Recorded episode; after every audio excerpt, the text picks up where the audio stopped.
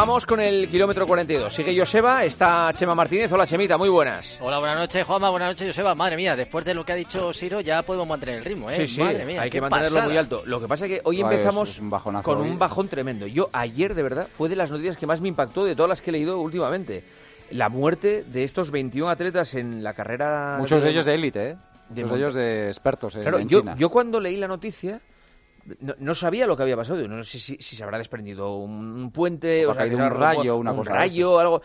¿Cómo sucedió para que 21 corredores fallecieran ayer en una carrera en China? ¿Qué pasó?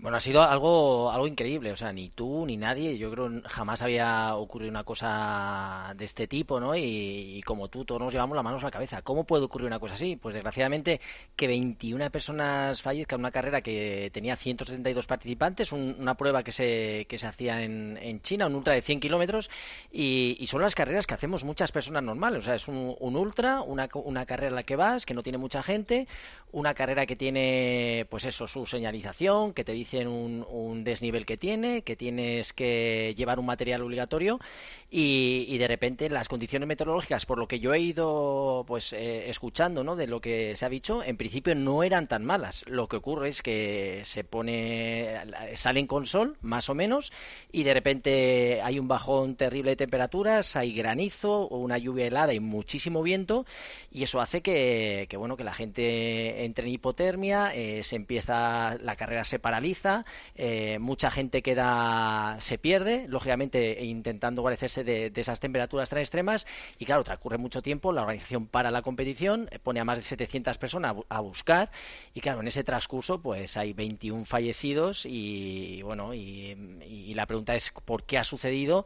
Lógicamente eh, una carrera, la organización tiene que estar pendiente de, lo que va a suceder y so- sobre todo los participantes tienen que estar preparados y llevar en esa ropa necesaria para momentos que te puedes encontrar, ¿no? Esas bajas de temperatura que en estos casos eran de 0 grados, había desnivel, era una zona un poquito técnica y complicada que lógicamente si, si no vas corriendo tu cuerpo baja mucho la temperatura y hace que, que se haya producido esta, esta tragedia, que me parece una tragedia más cuando son pruebas que las hace pues muchas personas normales, ¿no? Son las que hago yo pues últimamente, ¿no? Y, y ha, ha sido un mazazo porque yo jamás había visto, vamos, no había visto una noticia de este tipo ni, ni cómo ha ocurrido. Ha sido algo tremendo, algo tremendo. Es que estamos hablando de una zona que es muy proclive también a que haya muchas eh, inclemencias climatológicas, pero por lo visto estaba anunciado que se iba a producir un bajón y fue en concreto entre, entre el kilómetro 20 y el, y el 31. La organización ha argumentado que advirtió a los corredores que llevaran ropa, ropa de repuesto y ropa de abrigo, por si acaso, por si era verdad que esa previsión al final se cumplía y era ese bajón tan espectacular de temperaturas. Y explica que la mayoría de los corredores decidieron no hacerlo, porque evidentemente si tú tienes que llevar ropa y tienes que llevar algún elemento externo, eso te dificulta más la- a la hora de correr. Sí, pero esto, Joseba, que, que lo estás diciendo, lógicamente, cuando hay una carrera de este tipo, siempre te dicen, oye, eh, es recomendable llevar una tercera capa, una segunda capa, es recomendable, pero es obligatorio llevar al menos una o dos. O sea, que yo creo que en este caso la organización es la que tiene que velar por la seguridad de los participantes. Lógicamente no lo puede dejar a tu libre albedrío, porque ¿qué ocurre? Que la gente que va compitiendo, pues en cabeza lo que trata de ir es con la menor ropa posible o ajustar un poquito más a, a- a la ligereza. Es decir, si puedes llevar una prenda que pesa 150 gramos, va a llevar esa antes de que llevar una de 300 gramos que, que al final va a ser más peso que va a llevar y, lógicamente si la organización se lo permite, pues, pues lo hace. Al final últimamente la tendencia es que la gente vaya lo más ligera posible y hay otras organizaciones que se preocupan muy mucho de que los atletas pues cumplan con ese protocolo, ¿no? Pero yo creo que no te lo pueden dejar a tu libre albedrío y lógicamente cuando te puedes encontrar con, con este tipo de temperaturas, la montaña es muy traicionera, o sea, no te puedes eh, dejar ahí desem- desamparado, ¿no? O sea, que yo creo que, que en este caso la organización tenía que haber aplicado mucho más taxativamente las normas y lógicamente intentando eh, prever que puede ocurrir una- un descenso de temperaturas, obligar a los deportistas a llevar ese, ese lastre, ¿no? Que al final significa poder sobrevivir en, en- en caso de que puedas tener en un momento como, Ahora, como pasó. el momento de, de- de ir a, a- a- allí, ir encontrándote cadáveres. Bueno, pero es que fíjate lo dramático que puede llegar a ser el asunto que han encontrado cadáveres abrazados. O sea, era tal el frío, era Para- tal la- para- la para- hipotermia, para, para darse darse- calor darse unos a otros, se abrazaban De y algunos qué- murieron qué- abrazados qué a otros. situación, qué situación, lo más horrible que hemos contado en el kilómetro 42, Sin duda luego, alguna, con ¿eh? mucha diferencia. Ojalá alguna. nunca contemos nada que se le parezca. ¿eh? Descansen en paz estos 21 atletas en, esta carrera. En... insisto que no eran populares, o sea, algunos sí habría, pero había gente, Chema, tú eh, conoces algunos nombres que eran auténticos expertos en las carreras de ultramontaña. o sea, había un corredor también eh, paralímpico, ¿no? Y estaba el mejor corredor de, de ultra chinos, Jan Lee, o sea que, estamos ante gente que había ganado tres veces esa competición y, lógicamente, claro, yo nunca me había nunca me había pasado, ¿no? Porque lógicamente yo voy a, cuando voy a competir, incluso si os acordáis cuando estuve corriendo en Costa Rica, hubo un día que nos dijeron hay una, una, amenaza alerta amarilla y lógicamente la, la carrera se suspendió. No porque eh, se pudiera haber corrido, o sea que posiblemente hubiéramos corrido, pero lógicamente había algún riesgo de que pudiera ocurrir algo. Y yo creo que, en este caso tiene que ser dramático. O sea, y sobre todo la gente que,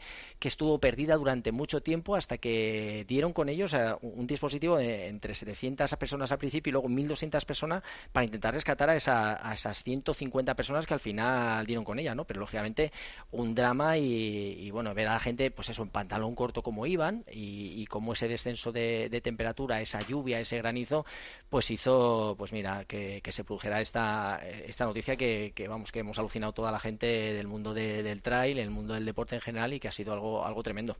Bueno, vamos a darle otro, otro aire al, kilómetro, hablando de Mohamed Katir, que, vaya pinta tiene este, este atleta, Chemita. Bueno, ha sido impresionante. No sé si habéis visto la primera prueba de la Diamond League, que ha sido en Gates Hit. Eh, ha sido increíble para mí la, noticia. Ya lo hablamos la semana pasada, que había corrido Katir en 3.33 en 1500, que hizo mínima para, para esos Juegos Olímpicos en la prueba de 1500, pero aquí eh, ha corrido el 5000 en unas condiciones de, de lluvia, hubo 11 grados, con nada, un tiempo horrible para para correr eh, él la gritaba 13.50 y se marcó una última vuelta de 55 segundos para conseguir la, victoria. Acabó en, en 13 minutos 8 segundos, que es mínima también olímpica en, en 5.000 y está llamado a ser con 23 añitos, eh, ojito para, para, los Juegos, una de las grandes, grandes bazas españolas. Y otra imagen de que no sé si lo visteis también, que a mí me, bueno, Duplantis, que es el, el, gran dominador de la pértiga, que después de 23 victorias eh, perdió esa imbatibilidad de manos de, de de, de, en, en 5.74 y era curioso ver cómo estaba lloviendo y uno le sujetaba el paraguas al otro mientras estaba esperando para saltar. O sea que, que fue bonito ver como rivales, eh, rivales eh, que, que, son... Eh, el último había sido Gendis, el que había vencido en, en Doha a a Duplantis, o sea que había sido en el 19 la única vez que le habían ganado y 23 victorias de forma consecutiva hasta, hasta mm. ayer, ¿no?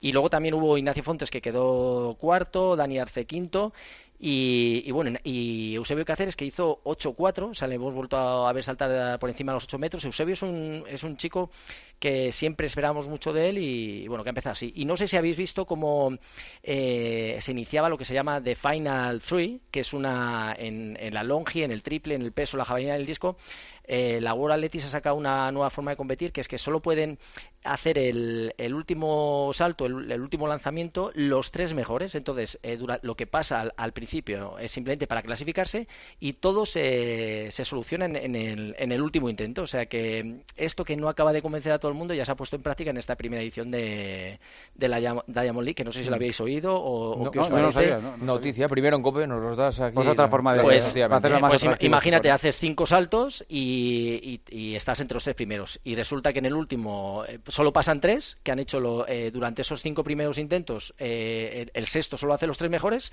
pero se decide todo en ese último, en el sexto salto. O sea que. una, final a tres. Sí, pero es un poquito. Bueno, aquí hay opiniones de todo tipo y esto es un poquito nuevo. Ya sabéis que la World está intentando ir variando, innovando y aquí en esto, por hacerlo más espectacular, muchas veces condiciona que pueda ganar alguien que no haya hecho el mejor salto o el mejor lanzamiento y de momento está en longitud, triple peso, jabalina y disco. Así que muchas cosas en la, Diamond League. Sí, perdón.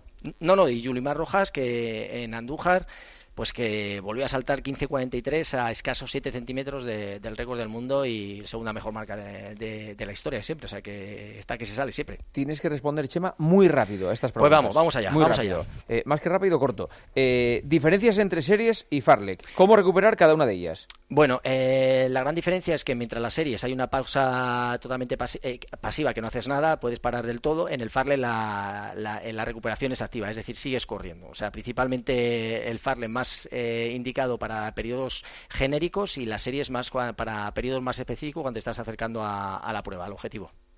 ¿Cómo es? Me parece una pregunta muy interesante. ¿eh? ¿Cómo caes si tropiezas? Esto es una cosa rara. O sea, eh, a lo mejor puede ver. Ya, pero a lo mejor hay alguna forma de minimizar los daños. No, esto pasa en el judo, que te caes hay una forma de caer. Normalmente corriendo. Sí, metiendo el hombro y tal y dando la vuelta. Eh, pues desgraciadamente, mira, yo hay veces que he apoyado la mano y una vez me tuvieron que poner clavos al apoyar la mano. O sea que yo creo que eh, en función de lo ágil que seas, te puedes levantar o caes un poquito mejor. A mí me pasa lo mismo, que soy un tronco, que soy rígido, me caigo y para levantarme necesito una grúa. O sea que eso ya es cuestión de cada uno y como, como esté de su agilidad, su elasticidad y su flexibilidad. ¿Qué piensas del entreno polarizado? ¿Qué es el entreno polarizado? Bueno, pues el entreno polarizado es... Eh, no ¿Con, sé un, ¿con un polar? No, bueno, también no estaría mal utilizar un polar, que eso nunca, nunca viene mal, no, pero se trata de entrenar eh, o muy suave o de forma muy intensa. Es decir, eh, eh, alguna vez hemos hablado de entrenar un 80%, que hay entrenadores que hablan de pues que lo que hacemos muy despacio lo hagamos despacio y lo que, hace, lo que hacemos de forma intensa que lo hagamos muy intenso. De tal manera que si nuestro entrenamiento es un 100%, el 80% lo tenemos que hacer de la forma más suave y un 20% de la forma más intensa. Por eso se habla de entrenamiento polarizado. Y que los entrenamientos en en, el medio de esos umbrales que sean solo cuando estamos hablando de, una transición. Con lo cual es una forma de entrenar diferente que dicen que, según los estudios, que hay mejoras, que gente que mejora con este tipo de entrenamiento a lo mejor un 5% y con un entrenamiento un poquito más convencional, eh, centrado más en los umbrales, se mejora un 3 y pico. Así que yo creo al final es un método más, una forma más de entrenar y, luego lo, que se trata yo creo que es del propio deportista que tengas en, tus manos ¿no? para intentar sacar lo mejor de él. O sea que al final son métodos eh, polarizados 80-20 80 de forma más suave y un 20% de forma intensa. Por eso habla de, esos dos eh, polos opuestos, ¿no? Semita, muchas gracias. Buenas noches. Adiós, Joseba. Hasta mañana, chao.